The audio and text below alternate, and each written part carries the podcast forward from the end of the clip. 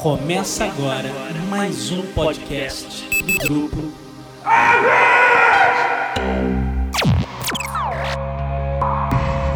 Set a course for the neutral zone. Warning, we have entered neutral zone. Warning, we have entered neutral zone. Olá pessoal, bem-vindos ao Zona Neutra, o podcast muito além da imaginação. A edição desta semana é sobre Os Portões do Inferno, Lendas de Baldúria. O meu livro de fantasia, lançado pela editora Rocco, comemora agora um ano de lançamento e eu resolvi fazer um programa especial sobre ele. Para não ficar chato eu ficar falando sozinho do meu próprio trabalho, eu trago como convidado desta edição Ricardo Erdi, do conceituado podcast Literatura Ghostwriter. Ele vai conduzir o bate-papo comigo sobre literatura de fantasia em geral e sobre os Portões do Inferno mais especificamente. Antes de mais nada, eu quero já deixar o convite aqui para quem for à Bienal do Livro em São Paulo para visitar o stand da Rocco no dia da abertura, dia 26 de agosto, às 18 horas, que eu vou estar lá autografando os Portões do Inferno e também conversando com os leitores. Então é isso. É hora de conhecer com o Ricardo Erdi os segredos por trás das lendas de Baldúria.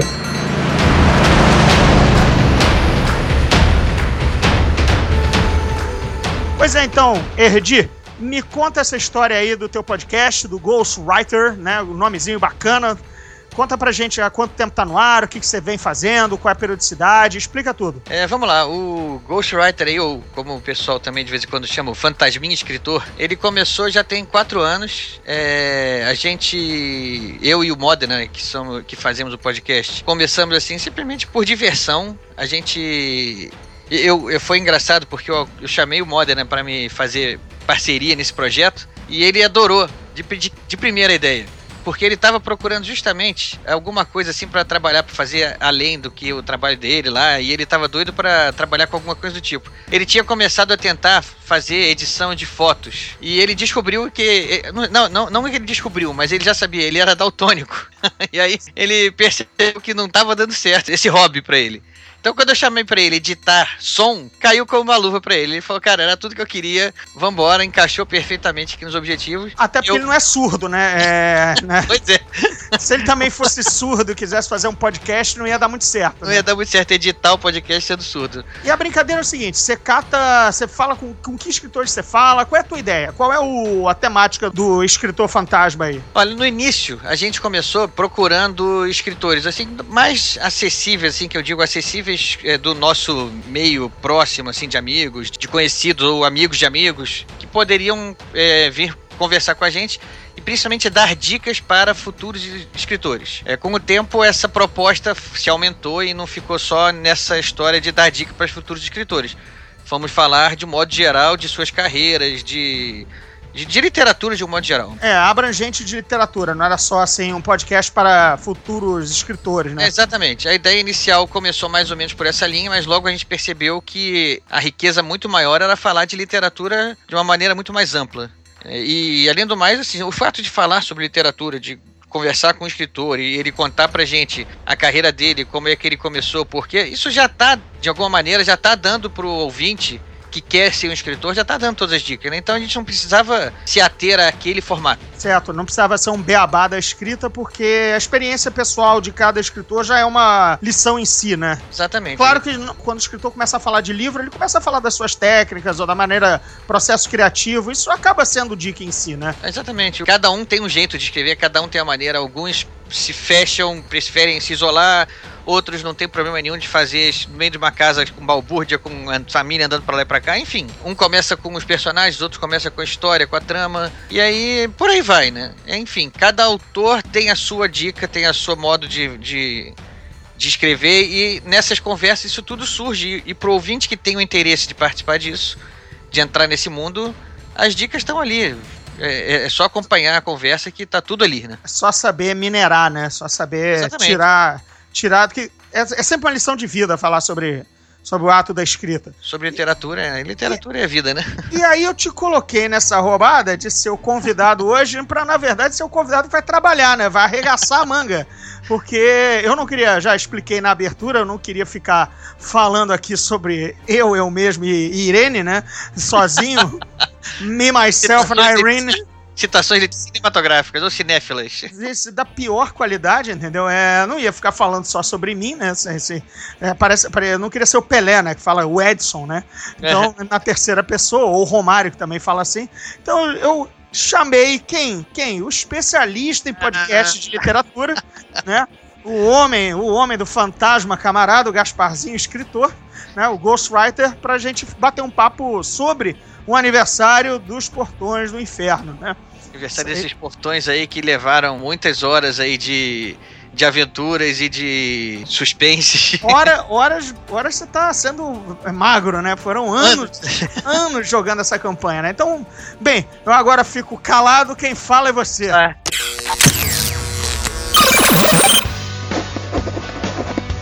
I'm a writer. Well, I'm a writer, actually. I am a writer. Ghostwriter. Como muita gente já sabe que o seu livro, a sua história, Os Portões do Inferno, nasceu de uma campanha que surgiu nas mesas de RPG. Você é um jogador de RPG inveterado, famoso, né? Aqui na, na, na cena de RPG do Rio de Janeiro, quem nunca ouviu falar de André Gordillo é, nunca jogou RPG, né? É, Até porque é, a cena de RPG no Rio de Janeiro é igual a cena techno também, cabem todos numa Kombi, né? Por aí. Isso era o meu grande amigo Silvio Essinger hoje no Globo, que ele dizia na época da, da explosão da cena techno aqui, da cena eletrônica no Rio, né? Que a cena techno cabia numa Kombi. A do RPG era a Kombi que tava parada ao lado. É, exatamente. Então, o galera do RPG ali do lado olhando, Gordillo ele tava dirigindo a Kombi. E aí, Pô, quem dera, quem dera. Tava lá atrás tocando bagunça, né? Mas então, vamos lá. O, o os Portões de Inferno, eles aconteceram. é, a história aconteceu dentro de um universo que foi criado ali nas mesas. Conta pra gente como é que foi, então, a primeira das primeiras, assim, a gênesis do mundo onde acontecem as aventuras dos Portões de Inferno. Olha, é...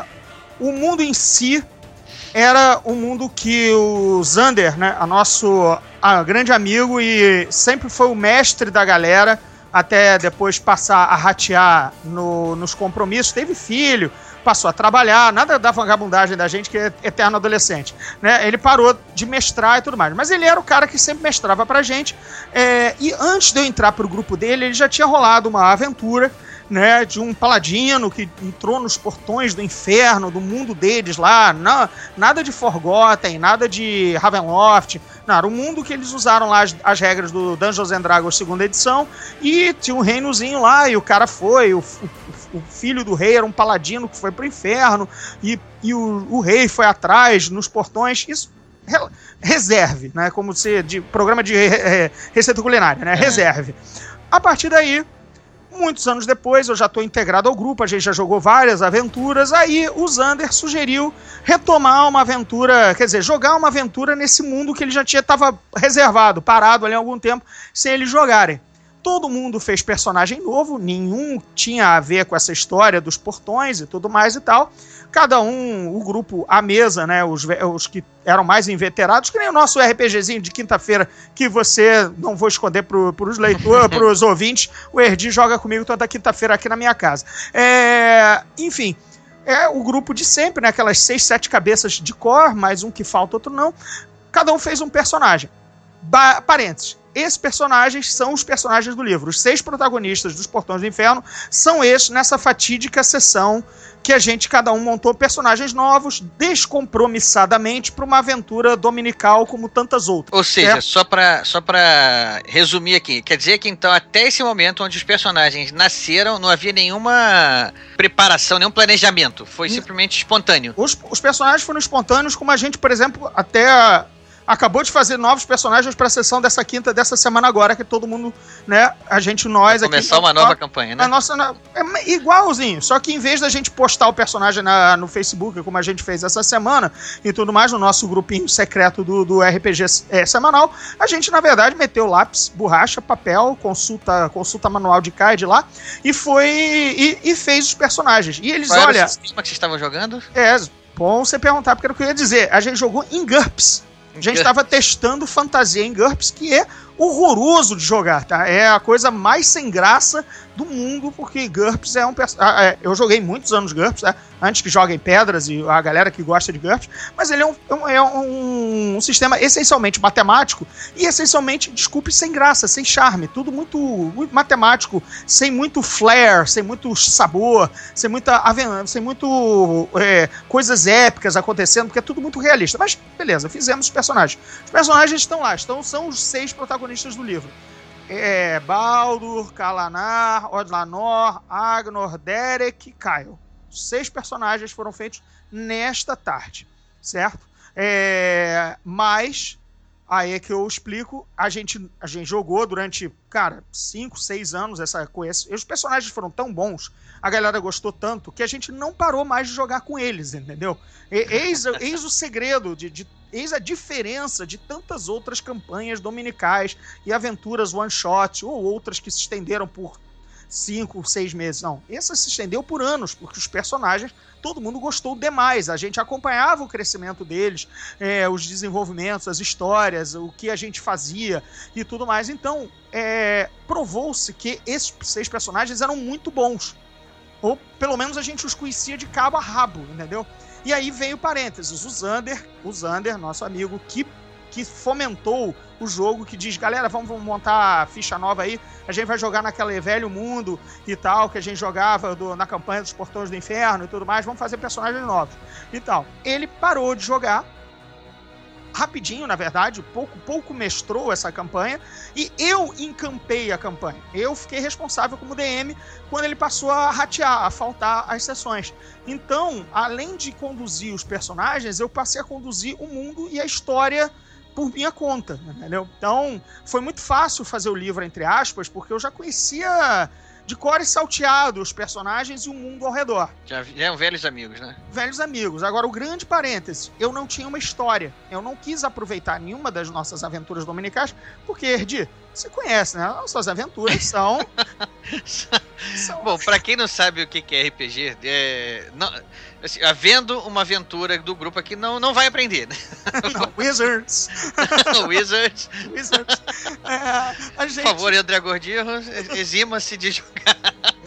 É, é, uma hora a Wizards, que é a dona do D&D, vai mandar aquela cartinha cease and desist, né? Vai mandar a gente parar de jogar D&D porque a gente solapa, suja o nome do D&D com as coisas que a gente faz na mesa.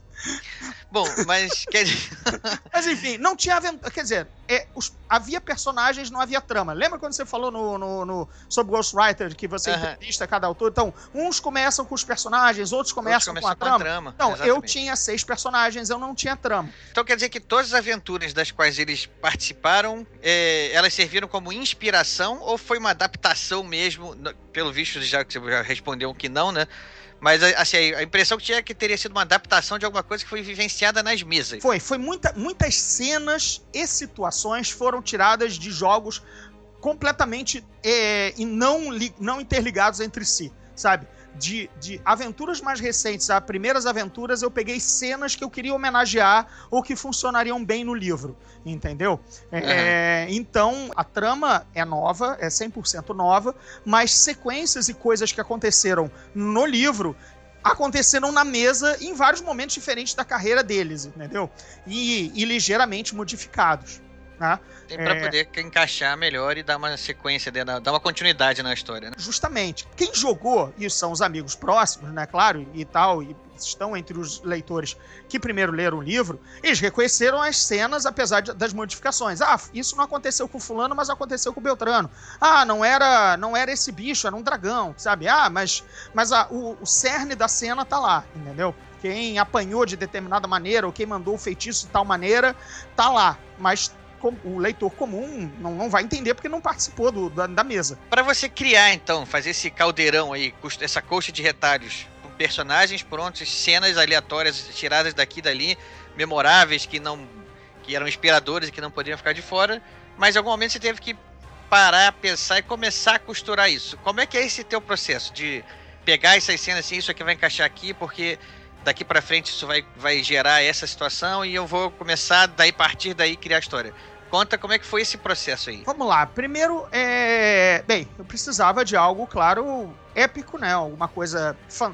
tô escrevendo fantasia, não tô escrevendo a vida amorosa de um operador da Bolsa de Valores, né? Não é, uma, é uma aventura que tem que haver algo, algum perigo, alguma coisa. Então eu peguei essa ideia, aí sim, dos Portões do Inferno, daquele, daquela campanha antiquíssima que eu nem joguei, né? Tanto é que eu perguntei muita coisa a, a quem jogou, né? Para dar uma olhadinha, ah, o Portão do Inferno era assim, assim, assado, mas também a galera não lembrava, todo mundo jogou com 19, 20 anos, sabe? Então, eu também peguei apenas o nome, Portões do Inferno, e comecei a deslavar. Vamos, vamos destrinchar isso aí, vai Vamos abrir os portões do inferno, vai ser o grande problema. Como isso vai acontecer? O que, que problemas isso vai gerar? Quem, quem, a quem vai abrir? Aí o, o, mais tesudo foi poder escrever o antagonista. Eu não vou chamar de vilão porque eu não considero ele vilão. É, foi escrever o, o plano do antagonista que a gente no RPG realmente vê, né? Você, a gente, a gente quando joga RPG, né, o que a gente bate, bate, bate, bate, vive aventura, entrevista fulano, é, descobre, caça spell e finalmente chega num, num cara, o boss, né? É, e bate nele, pronto, acabou. É, mas o que, que esse boss tá fazendo, né? Por que, que ele tava ali, né? Só o DM as sabe. motivações dele, né? É, é, qual era o plano, né? Só o DM sabe, mas o, o player, o jogador, quase nunca sabe, né? Ele só chega lá e bate, porque é o perigo da semana e tudo mais, né? Então, é, eu tive o prazer de contar essa parte, né? A, a, parte que ninguém joga. Só o DM joga, mas mesmo assim ele não joga, ele só apresenta as cenas de perigo pro player, né? É, eu tive o prazer de, de, de, fazer a jornada do antagonista, que para mim é tão importante quanto a do herói, entre aspas, entendeu? Porque ele também tem lá o seu. seu que, é, que é o seu lugar ao sol, né? A, a, história também tem o ponto de vista dele, né? A trama tem o lado dele. É, essa foi a parte mais bacana de fazer. Re, criar a trama, criar a trama pelo ponto de vista do, do antagonista e envolver os heróis nessa enrascada.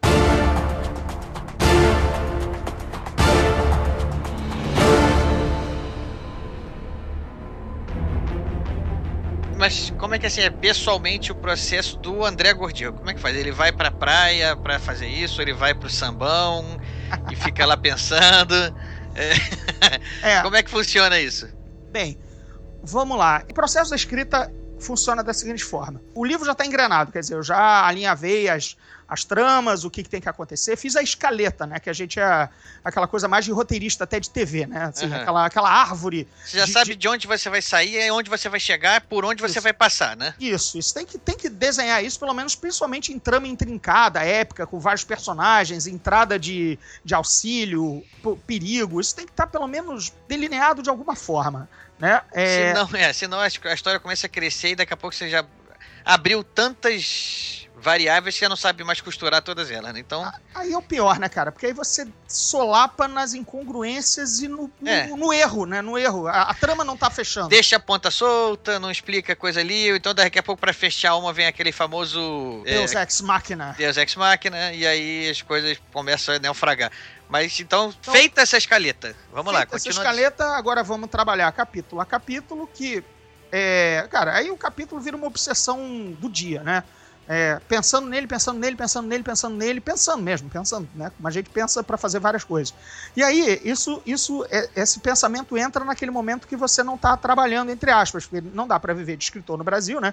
Então, por exemplo, eu sou jornalista de cinema, eu faço podcast, viajo para fora para entrevistar gente, traduzo livros, tudo isso é trabalho e eu não estou nesse momento conseguindo pensar no livro, né? Então, onde é que entra o livro aí? Lavando louça, tomando banho, é, recolhendo areia do gato, né? Fila do supermercado, nada que você esteja trabalhando em outra coisa, né? Momentos de ócio mental, só abraçar, carregar compra para o carro, né? Lavando o pé, cortando unha do pé, essas coisas todas você faz que, sabe, uh, a mente pode devagar, né? Uhum. É, e é ali que se resolve. Eu fico maluco, fico falando diálogo com vozinha de personagem pela casa, no banho. Entendeu? é... Você não o Gordinho não canta no chuveiro, mas ele fala no chuveiro, ele dialoga no chuveiro. Fala, é ridículo, cara, é ridículo. Fala em inglês, os diálogos, fala em português, fala sua voz. É. É, os, vizinhos, é, os vizinhos devem se divertir, né? eu, eu tomo. Cara, escrevendo eu tomo três banhos ao dia, já te digo isso. Por, como assim? Por quê? Porque eu preciso, eu preciso às vezes de um tempo para pensar numa, numa virada da trama do capítulo que eu tenho que parar de escrever. E aí eu tenho que ir ao banheiro e aí eu tomo um banho. Ou seja, o Gordinho, o processo de, de, escrita do Gordinho levou ele a se tornar um escritor aciado. Aciado, é uma escrita limpa.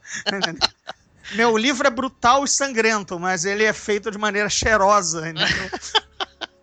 Esses detalhes que os ouvintes jamais saberiam Jamais. Assim, escovando dente. Quantas vezes eu escovo os dentes, cara, escrevendo livro? Lavando louça, então a louça fica em dia, cara. Porque eu tenho que parar, sabe? Tipo, não tá resolvendo, sabe? É... Aí vou, vou fazer isso. Aí eu começo lá a elaborar. Porque olhar pro tela, a tela branca ou olhar para aquele cursor que você pulou o parágrafo e não tá resolvendo é, é mortal, horrível. Né? É, é mortal. mortal. Deixa eu fazer Fa alguma coisa pela casa, entendeu? Varrer, e do que ficar angustiado, ter que produzir sob pressão, e aí vou produzir uma, um próximo parágrafo ruim, entendeu? É melhor parar. É, eu também estou me dedicando a escrever um livro e eu também passei por isso.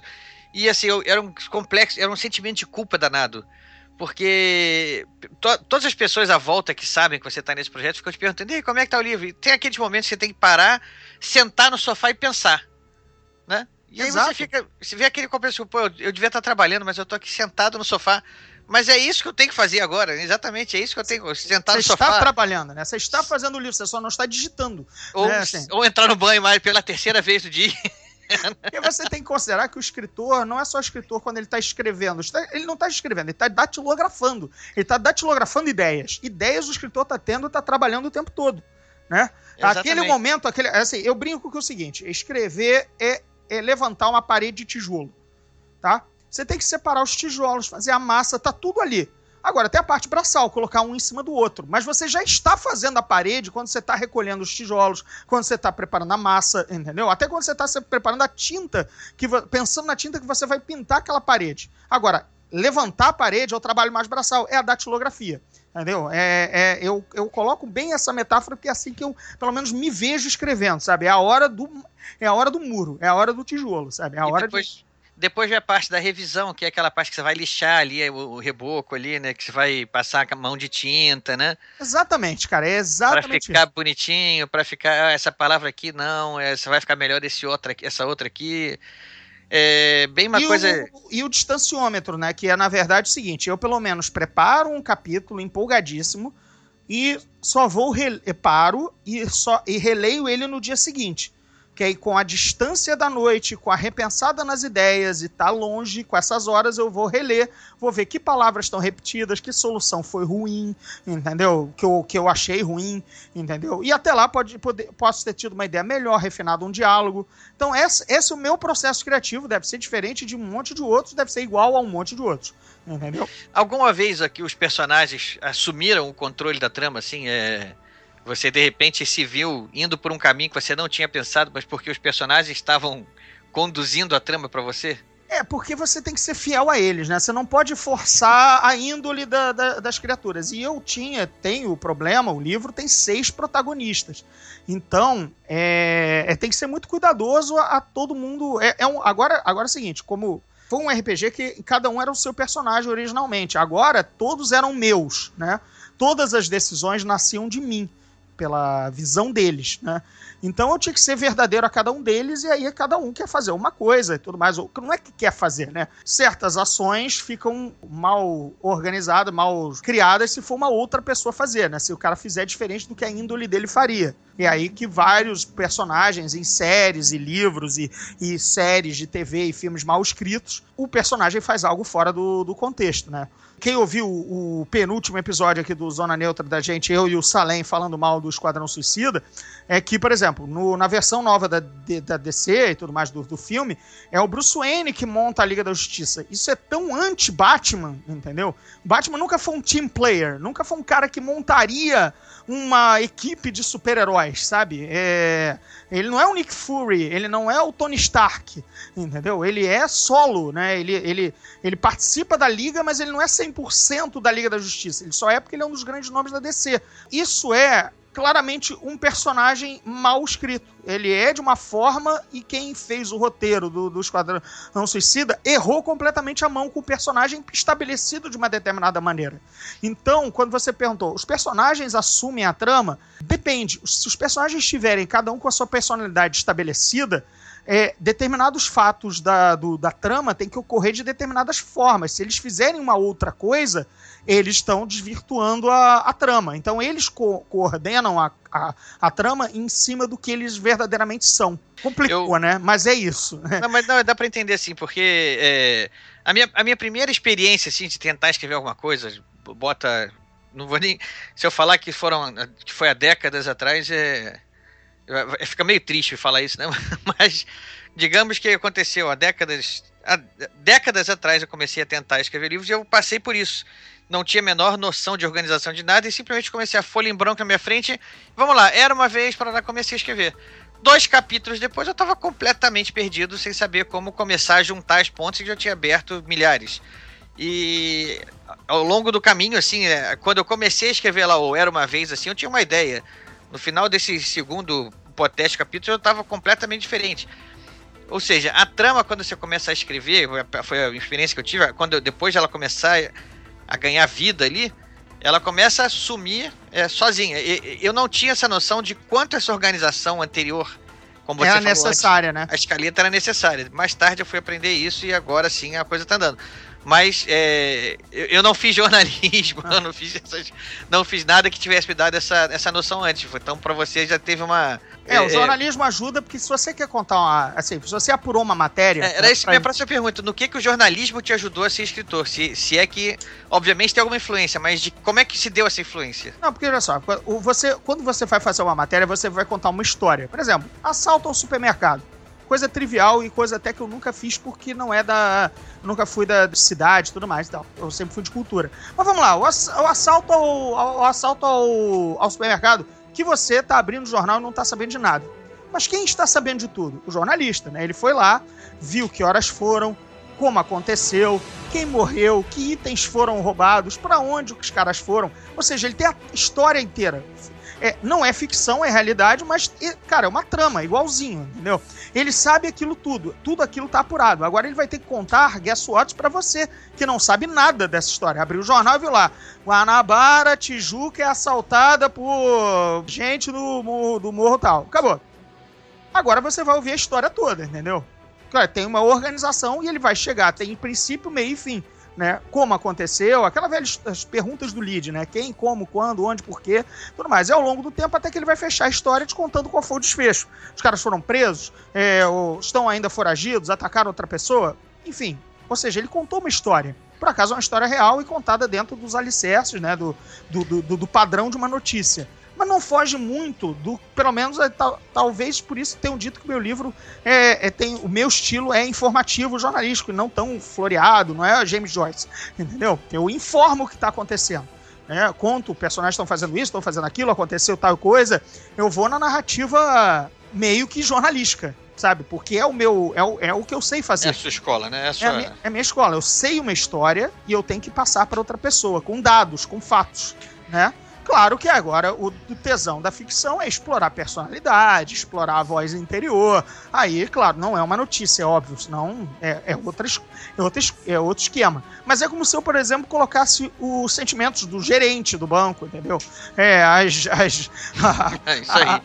A, a, sabe, exatamente, a experiência do policial que foi baleado, entendeu? E as, os pensamentos de vingança dele vão juntar todo o resto do quartel para pegar o meliante que fugiu de moto. Todas essas coisas coisas, entendeu?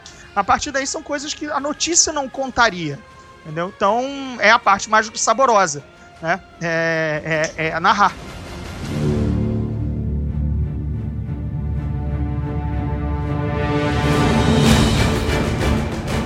Bom, mudando, dando um pouco uma guinada aqui é, na, na, conversa, vou falar o seguinte: é, dois aspectos que eu quero falar ainda. Primeiro, a cena de.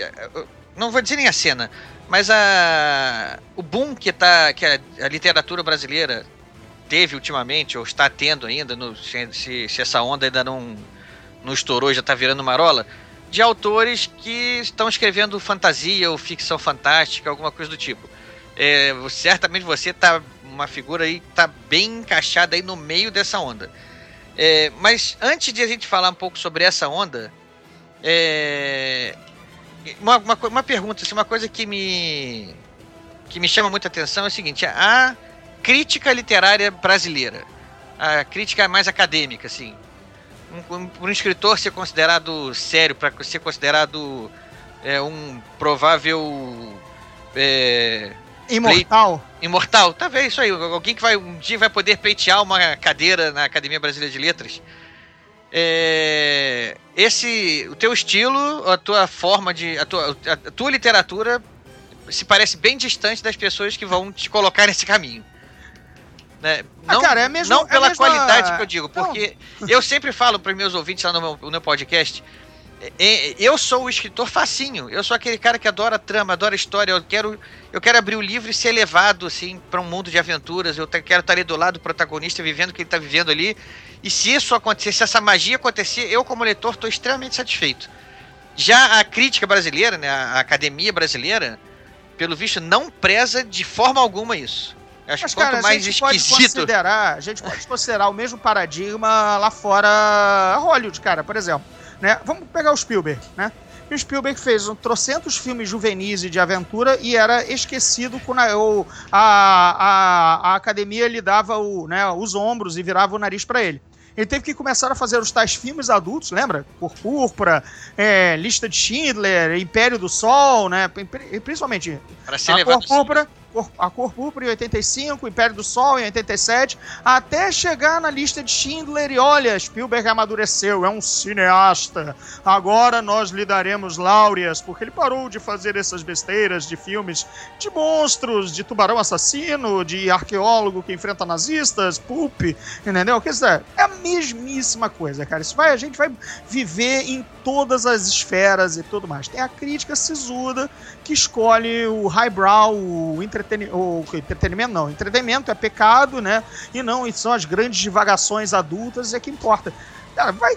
É, é por isso que eu nem me preocupo com isso, eu nem entro nesse, nesse cerne, porque, cara, se o Spielberg passou por isso, pô, tô, É, tô pois com é, né? zero, pra, zero pra, E ele queria perseguir, porque aí era a parada dele. Ele queria perseguir, levado. ser levado a sério, como os grandes cineastas que ele admirava, João Ford tudo. E João Ford também cresceu fazendo faroeste, tá, gente? Mas, enfim, só quando ele fez lá suas obras-primas e aí tal, que a, que a academia reconheceu, sabe? É, cara, bullshit total, né? Então, é a mesma coisa com o cinema. Eu sou repórter cinematográfico de Hollywood. Eu gosto de cobrir a, a, a temporada de blockbusters. Eu gosto de analisar o cinema de entretenimento, pensar o cinema de entretenimento.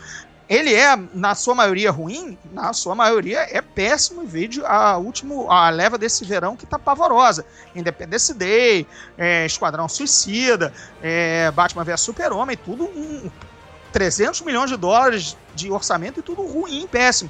Mas dentro disso você tem obras-primas, como por exemplo o Guerra Civil do Capitão América. É super entretenimento? É um bando de homem musculoso num colan se socando? É, mas por trás disso tem uma, um grande filme. Entendeu? Então é bem diferente dos seus pares. É aí, né, esse é o meu lugar como crítico de cinema que vê o que é bom dentro do pop. E agora, para a crítica em geral, sisuda, tudo isso é lixo. Desde o excelente Guerra Civil ao horroroso Batman vs Super-Homem. Entendeu? Cai no mesmo balaio de gatos para eles, porque eles estão querendo é o drama oscarizável da luta do cara que geralmente tem um defeito físico e tudo mais e tal, que é o que o Hollywood, por exemplo, gosta de premiar.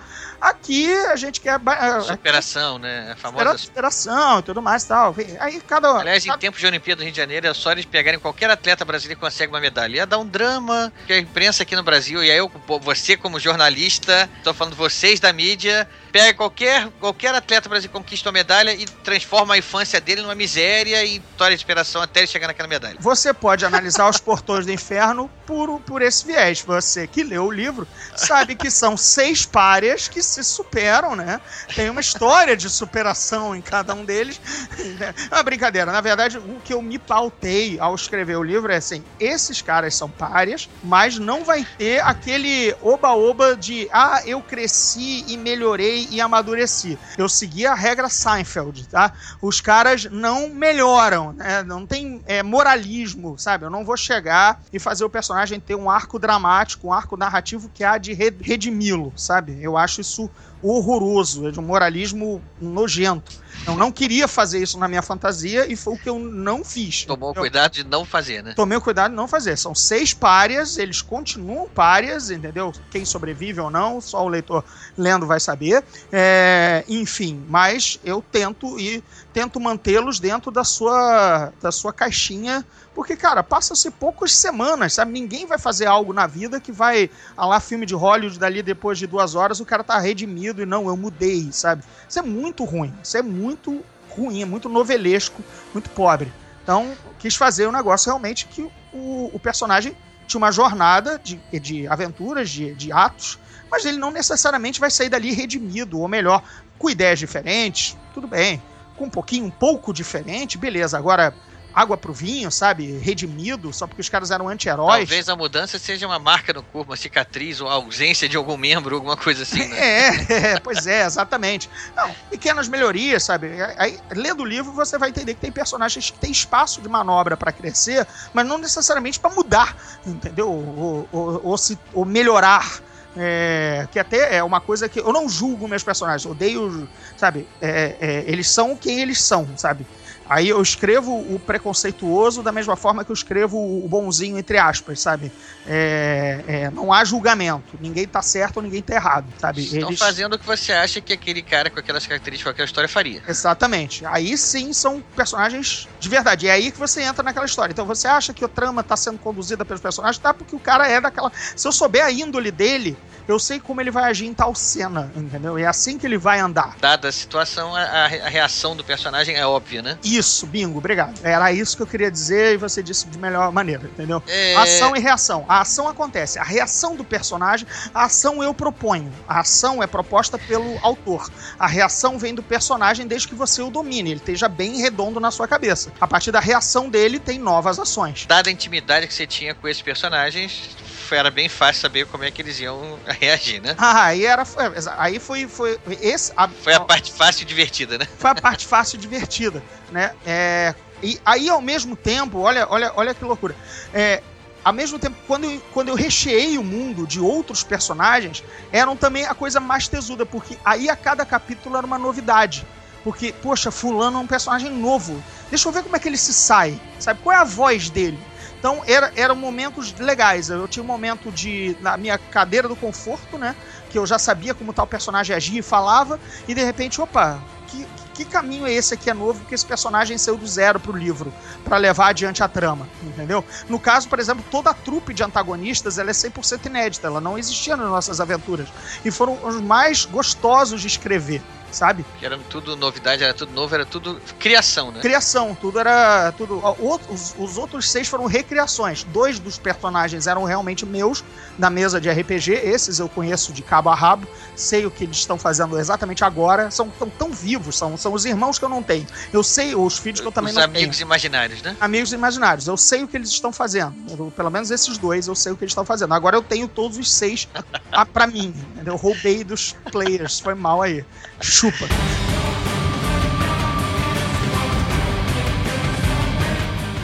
Então, voltando, já que a gente chegou nesse assunto de novo, então é, é fácil voltar naquilo que eu falei antes. Essa nova onda da literatura brasileira de gerar autores e histórias de fantasia, de ficção fantástica. É... Então vamos lá, eu queria saber primeiro assim, por que, que você acha que, que teve essa onda? É comercial? É, é uma busca é uma tendência? É, por quê? Qual ah, a opinião é... do, do, escritor André Gordillo para isso? O jornalista adora alegoria e metáfora, né? Para explicar as coisas, né? Ô raça, eu sou, de, sou faço parte dela. Ô raça então desgraçada, é desse, né? sou desses. Olha só, é, anos 80, né? Anos 80, vamos, o, para, o parâmetro rock Brasil, cara. Nós sempre consumimos rock lá de fora, né? E tudo mais, beleza, né? Anos 70, todos, todas as bandas, e de repente, nos anos 80 surge gente fazendo rock aqui, né? O, o Brock, né? O B-Rock, o B-Rock, como você queira chamar, né? Do, do livro até do, ah, se não me engano, é do Arthur da PF. É, enfim, era agora éramos nós fazendo, nós, nós brasileiros, né? Nós e para o nosso público falando a nossa língua e a- alguns eram com certeza é, os, os cópias de bandas lá de fora e tudo mais, beleza? Mas enfim, mas éramos nós fazendo para nós mesmos, sabe? Os ídolos estavam aqui, sabe? Era possível agora ir na, na- na- no, no circo voador e ver os caras, sabe? E ouvir depois, e ir em outra cidade ouvir eles de novo. Os caras moravam aqui, sabe? Deu uma sensação de. É, é possível, sabe? É, Tá, tá ali do lado. É, a gente, na literatura fantástica. Yes, we can. Yes, we can. A- a- na literatura fantástica, eu cresci só, só gostando de, de, de nome gringo. Os caras, eu nunca vi a cara dos caras, sabe? Nunca, nunca apareceram por aqui. Não, não dava pra ir num book sign, num autógrafo do, do Michael Moorcock, é, sabe? Num, do, do Array Salvatore. Os caras não estão aqui, sabe? É, mas agora, por exemplo, pô, dá pra ir almoçar com os porros, entendeu? Dá- ou, ou- ou, por acaso eu tenho a sorte de ser amigo dele e tudo mais e tal. Mas mesmo assim, se eu for só leitor, mas dá pra ir pra uma Bienal e ver o cara, sabe? É, ah, se eu moro na mesma cidade e o cara almoçando ali, Trocar sabe? uma dúzia de palavras com ele Trocar lá, uma né? dúzia, sabe? O cara tá. E, e- e ele escreve, sabe? Eu posso. Posso seguir ele, agora então com as redes sociais, até os gringos a gente segue, se sente, entre aspas, amigo e tudo mais. Mas imagina, Quando É. eles respondem a um tweet da gente, alguma coisa assim, né? Uma vez eu mandei um tweet pro, pro New Game e ele respondeu. assim, Nossa, esfreguei na cara de meio mundo.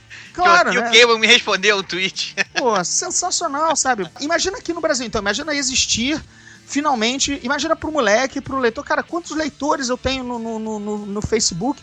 Alguns ficaram mais íntimos, outros mandam mensagem, eu, deu, eu tenho o maior cuidado de responder, mas, sabe, Imagina na época, no- quando curtia fantasia, nos anos 90 e tudo mais e tal, 80, 90, mandar uma cartinha pro Array Salvatore, sabe?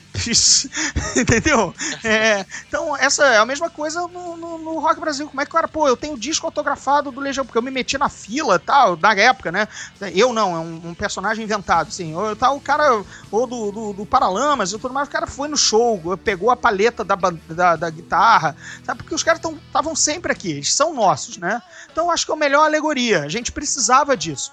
Tem um, assim como tinha uma galera que curtia rock and roll, queria rock and roll brasileiro, ah, tem uma, tem uma massa leitora que curte, vai continuar curtindo os gringos sem problema algum, mas pô, finalmente tem uma galera bacana, boa também fazendo aqui e que eles têm esse contato. O leitor pode conhecer, pode curtir. Nós temos, finalmente, é que nem ídolo do esporte também, né, cara? A gente tá aí com as Olimpíadas. Tá todo mundo babando no Michael Phelps, tá todo mundo babando no Usain Bolt, mas é legal também que tem o brasileiro que seja medalha de prata disso, o nosso vôlei, ou, ou agora o rapaz do boxe, o que salto acabou com de vara do também. salto com vara que acabou de ganhar, pô, são são nossos, sabe? Não é só o gringo. Aliás, essa Olimpíada foi ótima, né? Em vez de a gente ganhar ouro na argola, a gente ganhou ouro na vara. Opa, esse é o Kid Bengala, o nosso técnico do salto com vara, tá muito Editor, feliz. por favor. Não, pode deixar, pode deixar. O podcast é politicamente incorreto, gente. Então, beleza. zona neutra. Aqui não entra Social Justice Warrior. Aquele é Maravilha. essa galera sugada para um bura- buraco negro, aliás, afro-buraco, para não, eles também não se sentirem Então- ofendidos,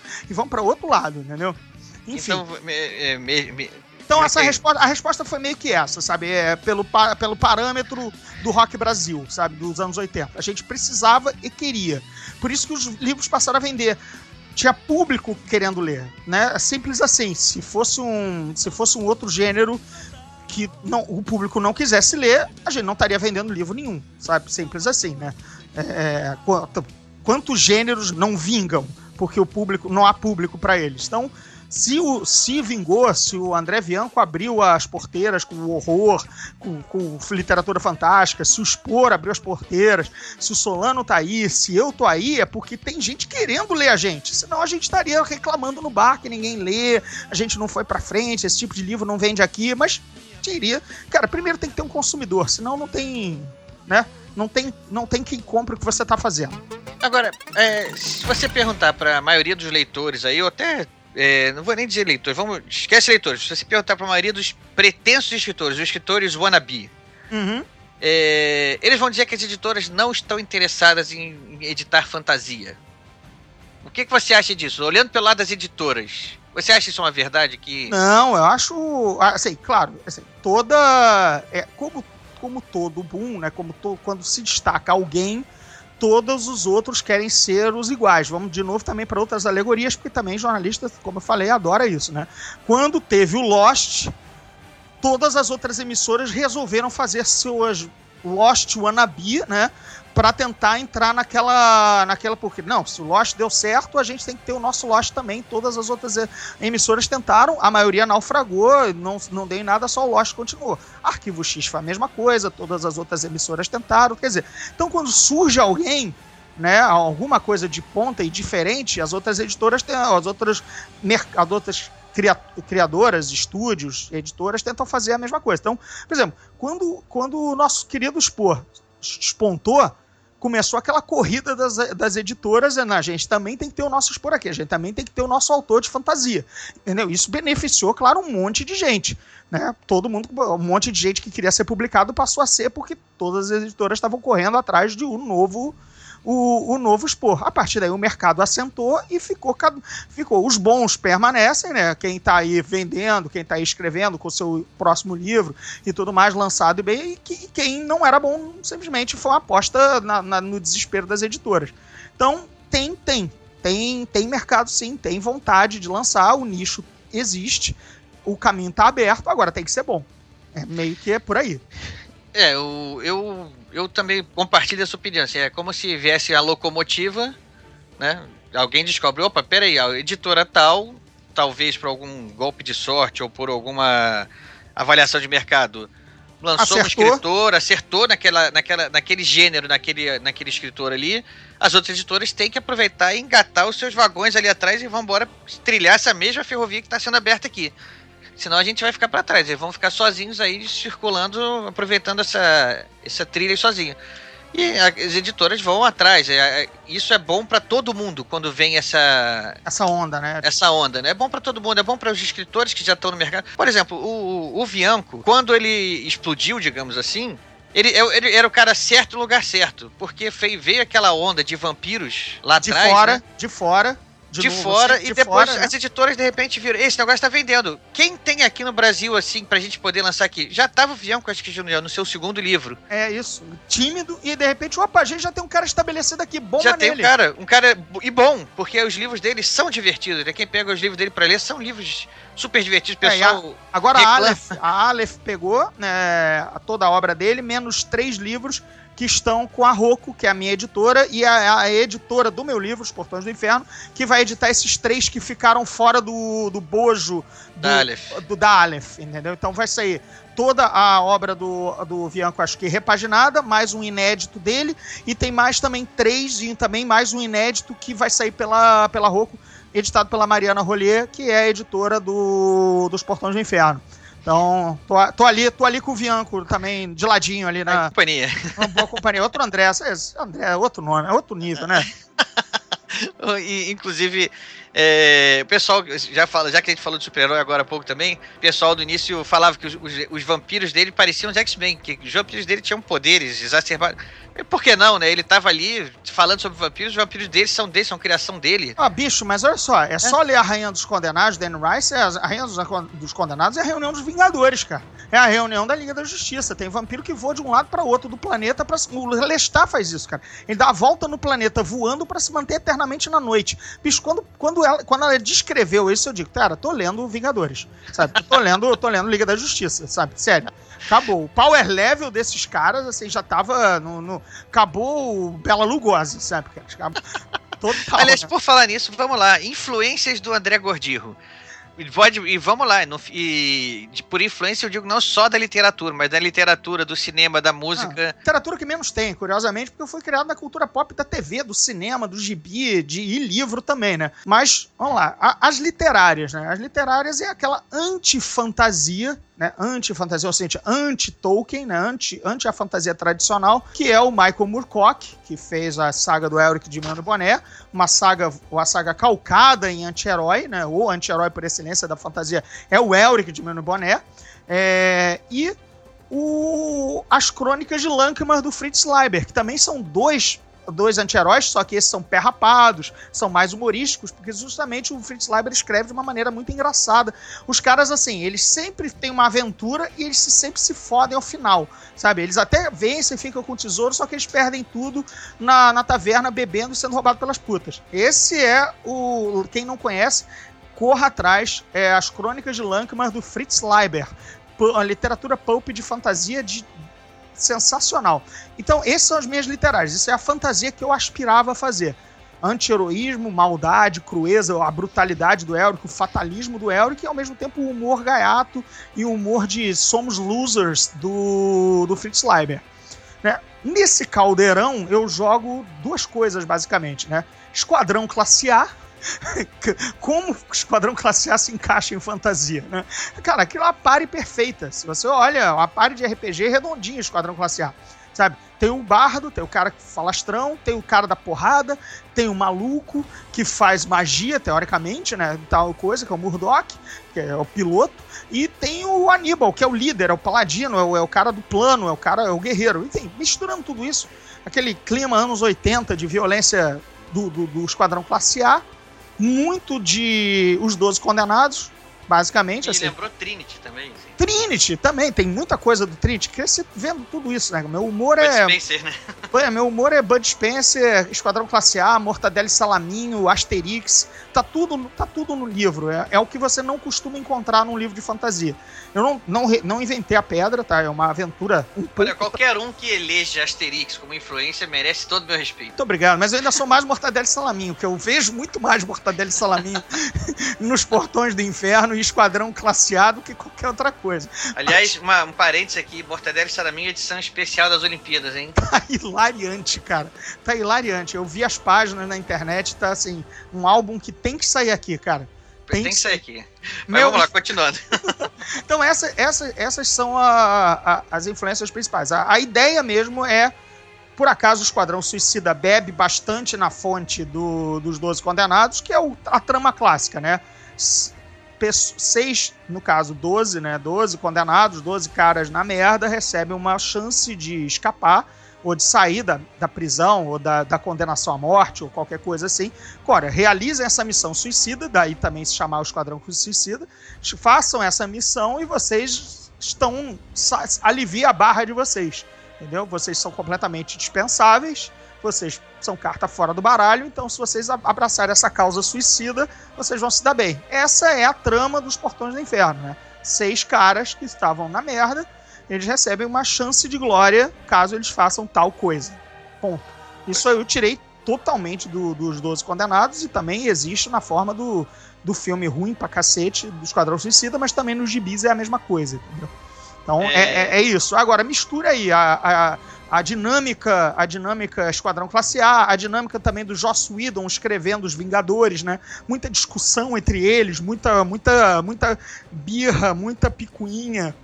Tudo que acontece na mesa de RPG, basicamente, eu transpus pro livro. Isso é raro. Você não viu os personagens do Tolkien, né, na Sociedade do Anel se zoando, né? Ou tendo preconceitos abertos, se xingando um, um contra o outro. Só quando o Boromir resolve ficar maluco lá e roubar o anel do Hobbit, é que eles colocam em discussão. Mas isso é uma. é- não é. Não, é um- Isso é uma exceção a. isso é uma exceção à regra, porque eles vivem, eles vivem lá de paladinos da justiça do início ao fim do livro. Essa é a diferença do grupo de RPG americano pro grupo de RPG brasileiro. tá? brasileiro. É como o Guilherme Crow, que é o editor da Balão Editorial lá em São Paulo, que é um cara que já tra- co-traduziu o livro de Star Wars comigo, é, re- e revisa também meus textos e minhas traduções. Ele, quando leu Os Portões do Inferno, ele falou assim: Cara, essa é a, a- é a fantasia a carioca. Isso é um carioca que escreveu, sabe? Isso é. Não, não- outro tipo de autor não teria essa pegadinha, esse humor de, de, de boteco, sabe? Que, que, que eu. Coloquei no livro, sabe? Isso é, é, é tipo nosso, sabe? Voltando então pro seu livro, pra, pra parte de criação, a gente falou lá atrás mais na parte da criação dos personagens e na parte até da criação da trama. Mas acho que uma coisa que ainda que a gente ainda podia falar um pouco é sobre a criação do mundo.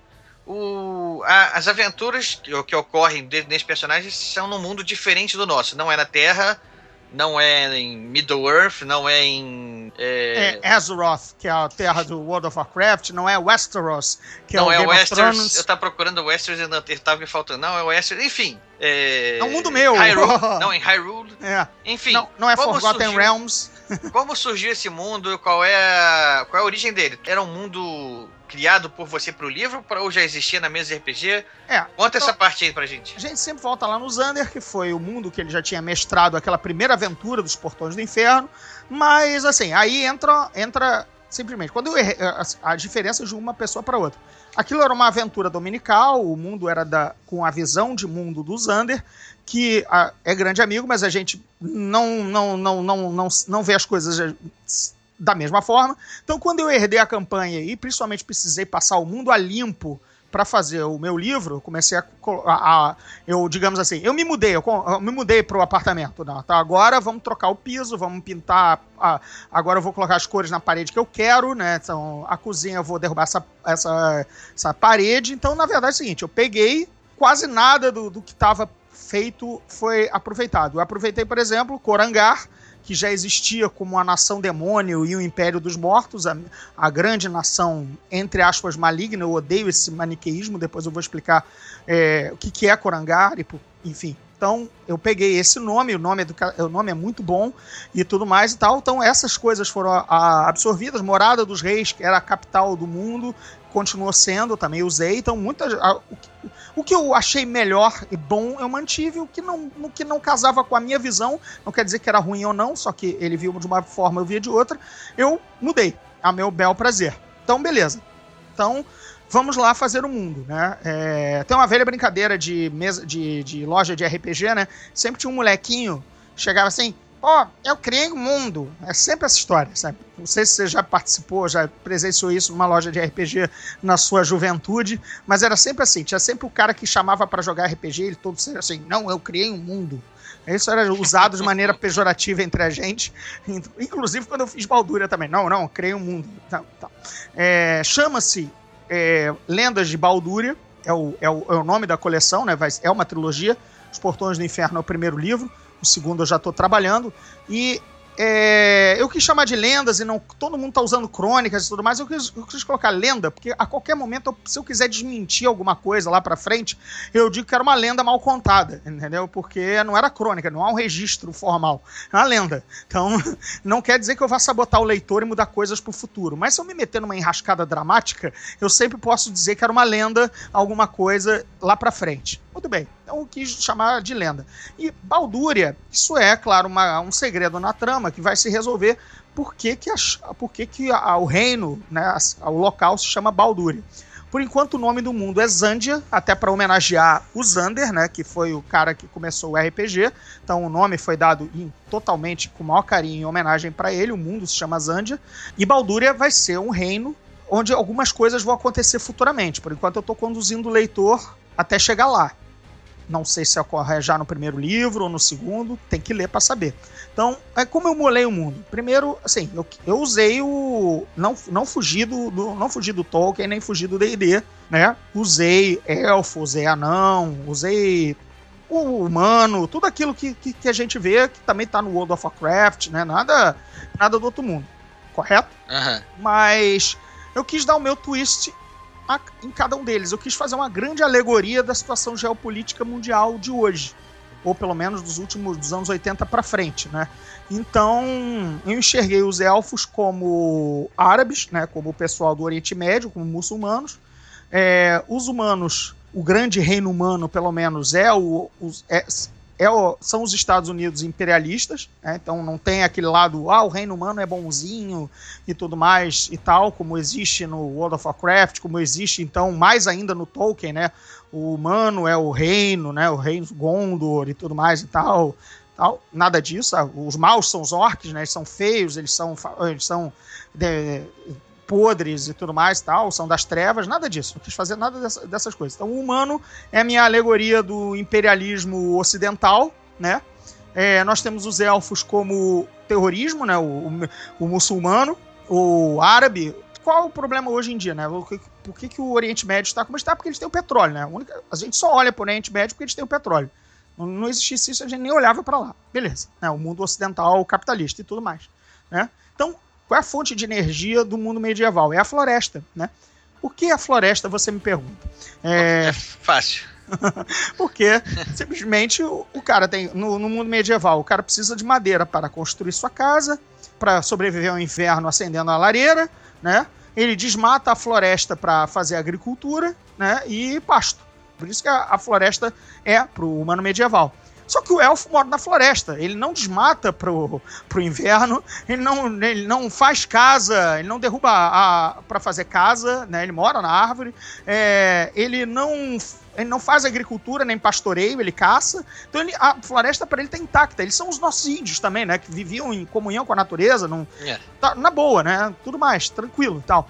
Né? Não, não desmatava para fazer nada. Então, Resultado, chega o humano, o humano imediatamente quer o petróleo, quer, quer a floresta, né? Quer desmatar, quer explorar. E os, e, os, e os elfos, claro, fazem a resistência. Não, amigo, peraí, isso é nosso. Então, ao contrário dos outros chavões de fantasia em que elfos, eh, humanos e orcs estão sempre em guerra, no meu caso são humanos versus elfos, por conta dessa questão alegórica e do uso da floresta.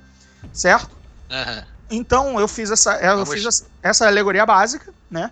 É, aí temos o reino de Korangar, né, o reino teoricamente inimigo, que na verdade eu fiz a União Soviética.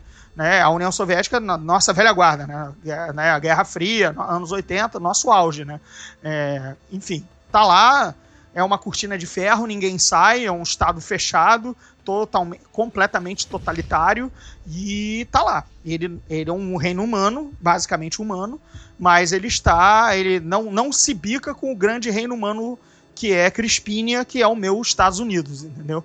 Eles estão separados pela, pela grande sombra, onde é a área que a Corangar está, ninguém entra, ninguém sai. Só um parênteses aqui. É, isso significa que é, o seu livro começa com um mapa, né? O mapa começa com um mapa. Livro, todo livro que se preza. Tem um mapa.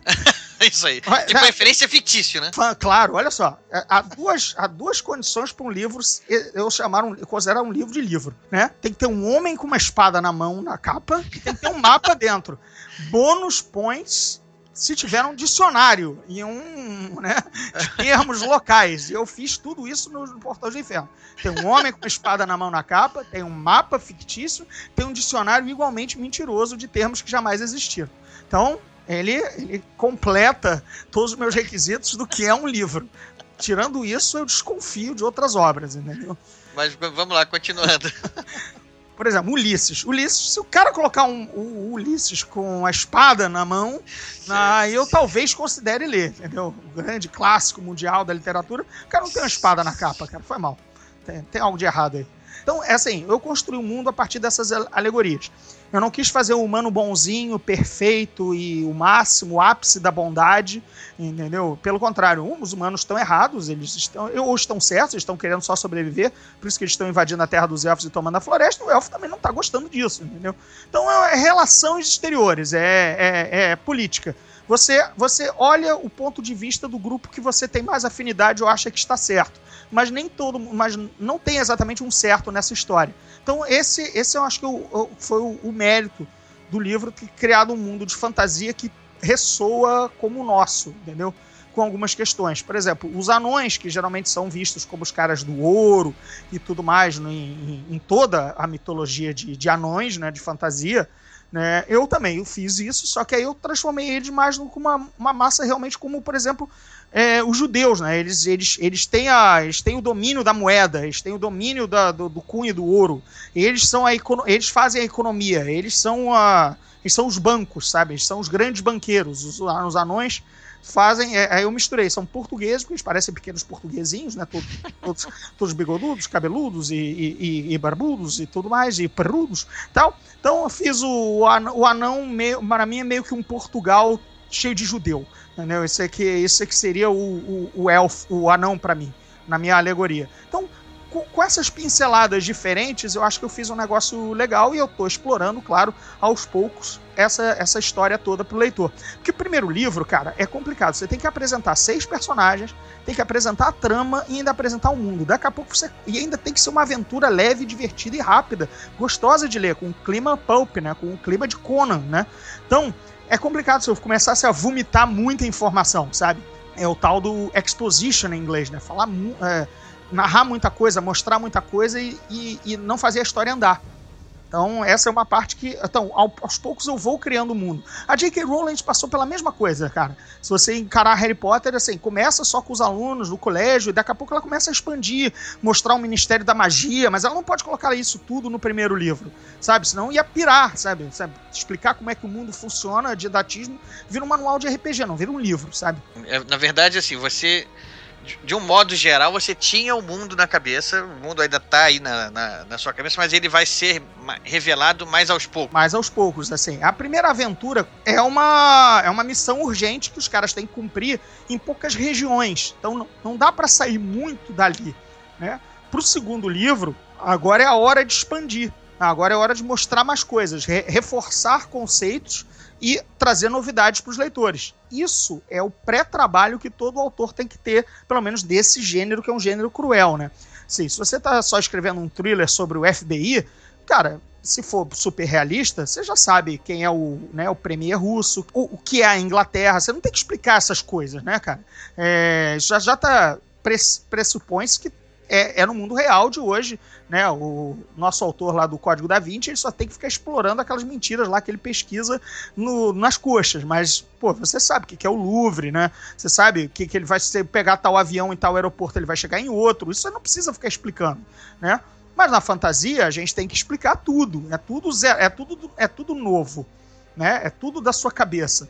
Então, isso tem que estar tá na cabeça do, do, do autor antes dele colocar no papel papel, o leitor só vai saber uns, uns 5% por livro, sabe? Então, isso tem que estar tá na cabeça. O, mundo montado, é, personagens. É... é... na minha cabeça, por exemplo, nos no meus, no meus alfarrábios aqui, eu tenho datas, eu tenho algumas fundações de reinos, eu tenho nomes de algumas linhagens, nada disso entrou ainda, entendeu? É, isso que eu, então exatamente vem o que eu ia perguntar agora.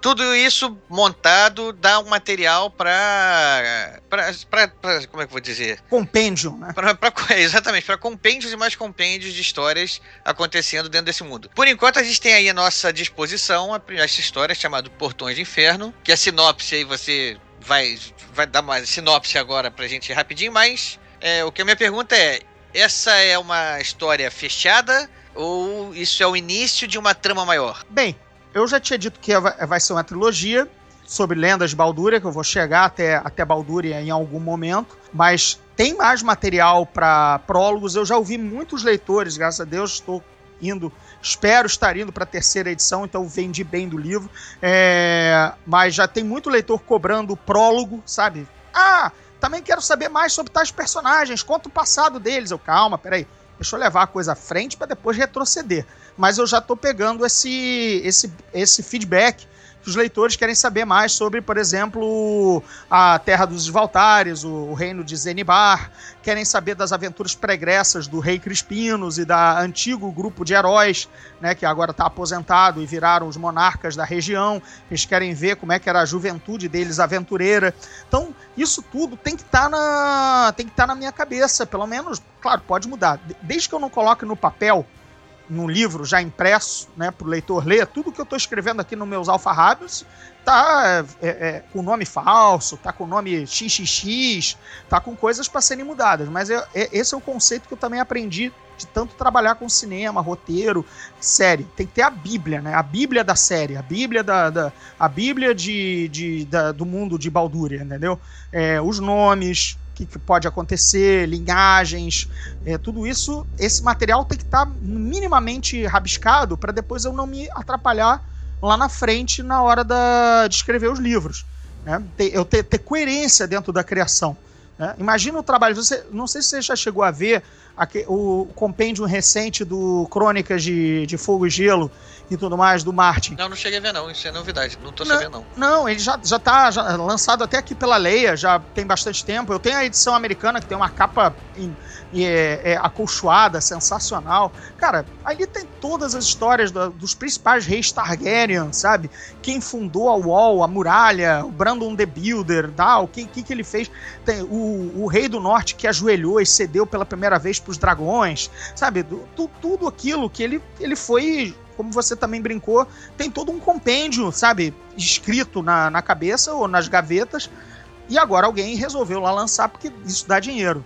Futuramente, sabe-se lá por quê. O Spor agora vai fazer isso também, né? Vai lançar a enciclopédia do mundo dele e tudo mais. Por quê? Porque ele já tá com quatro livros escritos, entendeu? Tá- Exatamente. Então, quando eu chegar lá também pelos meus três, quando eu fechar a Balduria e de repente fazer um prólogo ou outro, eu também posso me arriscar a um compêndio. Eu quero demorar com isso, adiar o quanto for possível, porque uma vez que você coloca no compêndio, não dá mais pra mudar. E é o que eu falei, tem muita coisa aqui escrita que tá com nome falso, tá com uma data com uma interrogação, que eu talvez mude, sabe? Eu não quero me embananar, sabe? Ah, essa- se essa guerra aconteceu nesse ano, porra, ela não pode ter ocorrido depois, entendeu? Fulano não pode ter nascido depois dessa guerra, sabe? Tem essas pequenas filigranas de brincar de Deus, criar o seu próprio mundo, sabe?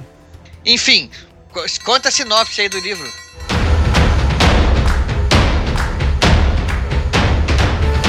No mundo de Zândia, os portões do inferno tinham sido fechados há 30 anos atrás. Era uma passagem dimensional que libertava demônios e levava para uma dimensão demoníaca e tudo mais. Ele foi fech... Esse portão foi fechado há 30 anos atrás. E agora, no momento presente, quando o livro começa, uma raça de elfos das profundezas, que não são os Drow de D&D, são os Svaltares, que é a raça que eu dei uma modificada e tudo mais, eles saem do- das profundezas e abrem, ou querem abrir os portões do inferno pela segunda vez para soltar os, os demônios, não só os demônios na superfície, isso é, é um efeito colateral que pouco lhes interessa, mas sim para espalhar as trevas no mundo, para que os elfos das profundezas consigam habitar a superfície outra vez. Eles querem espalhar as trevas no mundo. Isso é a grande trama, né? impedir a abertura do- dos portões do inferno pela segunda vez.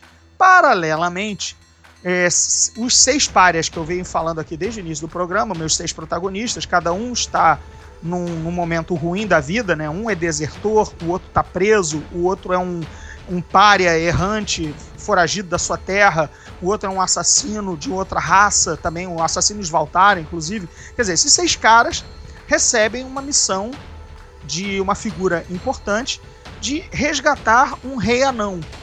Um rei- simples, coisa simples. O rei anão foi deposto e eles têm que ir lá. Se eles colocarem, se eles resgatarem esse, rei- esse rei e colocarem ele de novo no trono, em que interessa a trama geopolítica, que esse cara volte depois de sofrer um golpe, né? Olha o spoiler, hein? É, não, tem spoiler nenhum. Se eles conseguirem resgatar e colocar esse cara no, no, no- no trono, eles vão ficar bem de vida. Essa é a trama simples, que corre paralelamente à, à tentativa de abertura dos portões do inferno.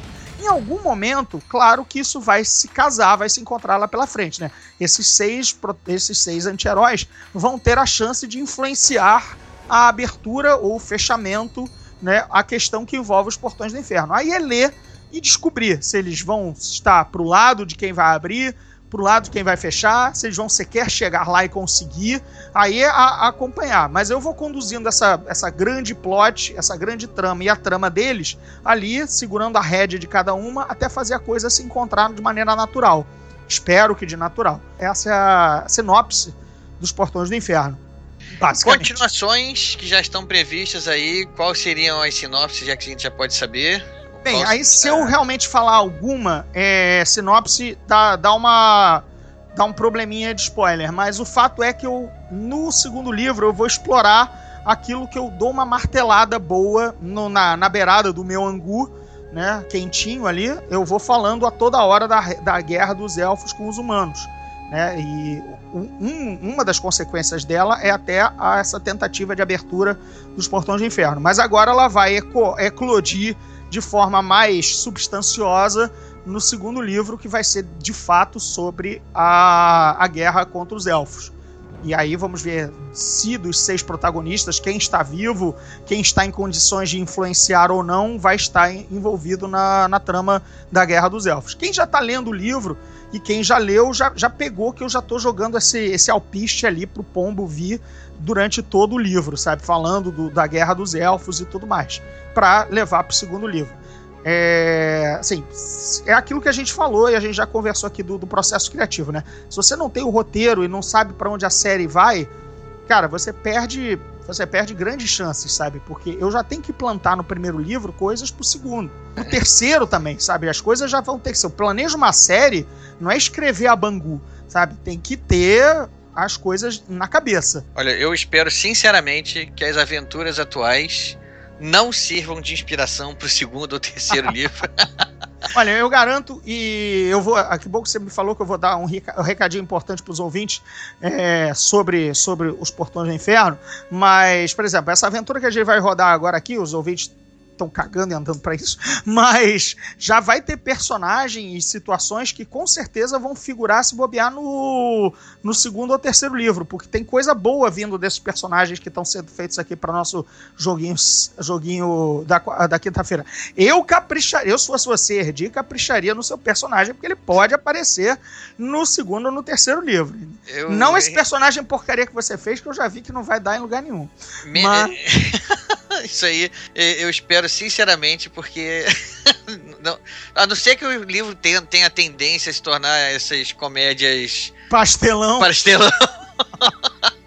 Cara, tem, uma, tem alguns leitores que eu realmente gostaria de chamar aqui em casa pra ver o RPG rolando. Mas acho que a gente tem que filmar uma vez. Você também, por, por outro lado, se a gente filmar, acho que a gente é processado e, e é, preso. A né? Wizard né? não, não, não vai gostar da, da, da, da, propaganda. Não, não, propaganda completamente negativa. Pior do que a bisco, do, do Biscoito Globo pelo New York Times. Mas agora, agora para encerrar até o programa, até obrigado, Ergi, vou, vou, retomar aqui a, a rédea é, pela tua participação em nome do, do Ghostwriter, falando aqui comigo como se fosse o Ghostwriter, mas na verdade você está dentro do Zona Neutra, é, aquela maluquice que a gente gosta de fazer.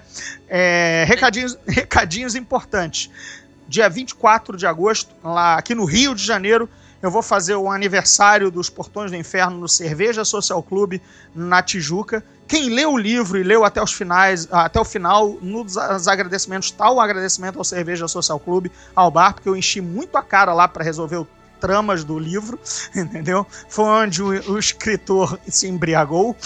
então, nada mais justo do que comemorar o aniversário do livro e o meu, que também cai na quarta-feira, dia eh, quarta-feira, é, 24 de agosto, vai aparece lá no Cerveja Social Clube, eu vou estar tá lá bebendo, dá um abraço, aparece o leitor, quem quiser trazer o livro para autografar, eu pretendo vender o livro lá também. Isso vai ser aqui no Rio.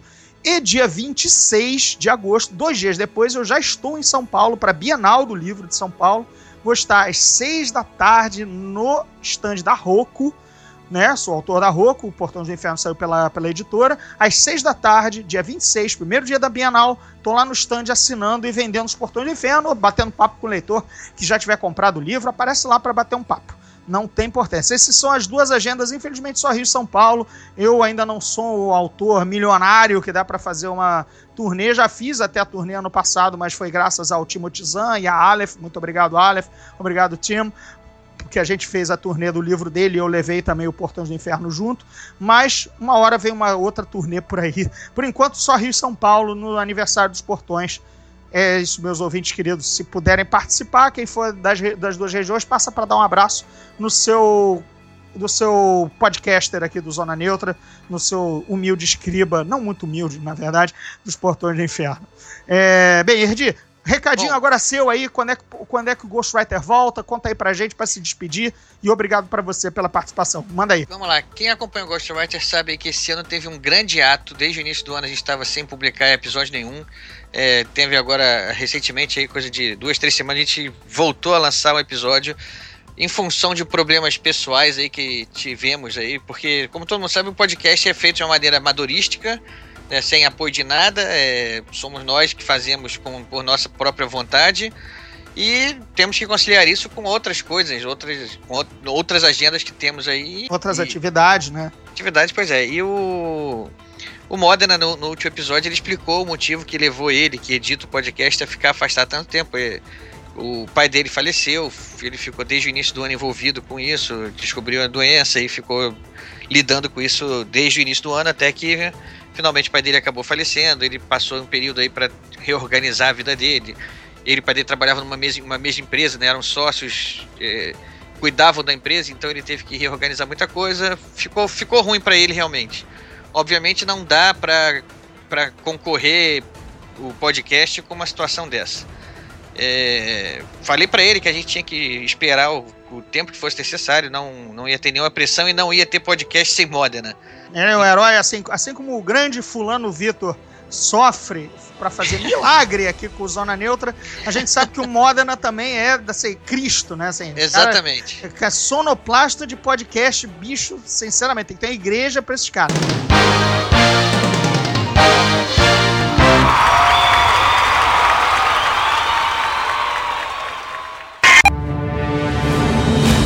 Exatamente. E ele, bom, enfim, falei pra ele, o tempo é seu, quando você tiver novamente aí com disposição, apto, apto e com tempo para fazer, a gente volta. Até que chegou um dia ele sinalizou, fala, cara, vamos lá, a vida continua, vamos, vamos, vamos tocar o barco. E eu já tinha já tínhamos gravações feitas, e a gravação já a primeira já foi, a segunda já tá ficando editada, deve ir embora aí pro, uh, deve ser upada em mais uma semana, no máximo duas. Legal. Então, como a gente acha o podcast, o Ghostwriter? Só um Google Ghostwriter ele já te acha? Como é que é o esquema? Provavelmente sim no Google, mas quem quiser vai direto lá no endereço é www.programagw.podomatic.com. Ufa! Isso aí. Bem, cara, pod, uh, Google Podcast Ghostwriter é mais fácil. É mais fácil, né? cara, brigadão, Erdi, valeu. Bem, a gente se vê depois de amanhã, né? É, Quinta-feira aqui em casa. É, dessa vez eu não sou mestre, ainda bem, vou me divertir sendo player. Então, Vamos lá. Te espero, traz o, traz o seu esquisito sanduíchezinho. E a aventura dessa vez é em Baldúria, né? A aventura é em Baldúria, mas não vou me. A gente não pode falar muito, senão, senão vai ter spoiler para os leitores. Mas é no melhor canto da fantasia de todos os tempos, né? É, enfim, sabe, eu, é, é aquilo. É, na minha, Baldúria tá tão na minha cabeça que eu conheço. Eu conheço mais do que Tijuca, Baldúria.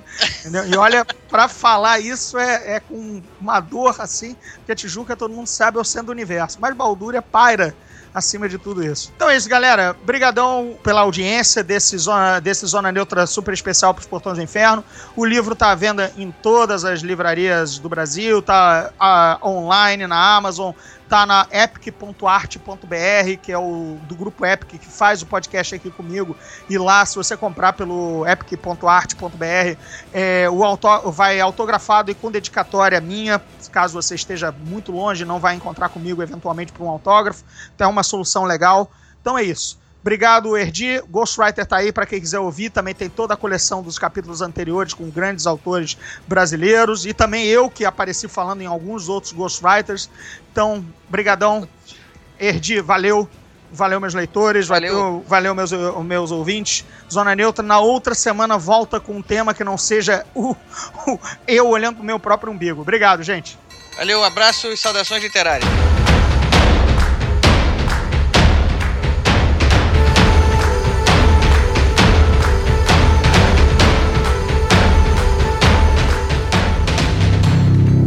Esse podcast faz parte do Epic Cast do grupo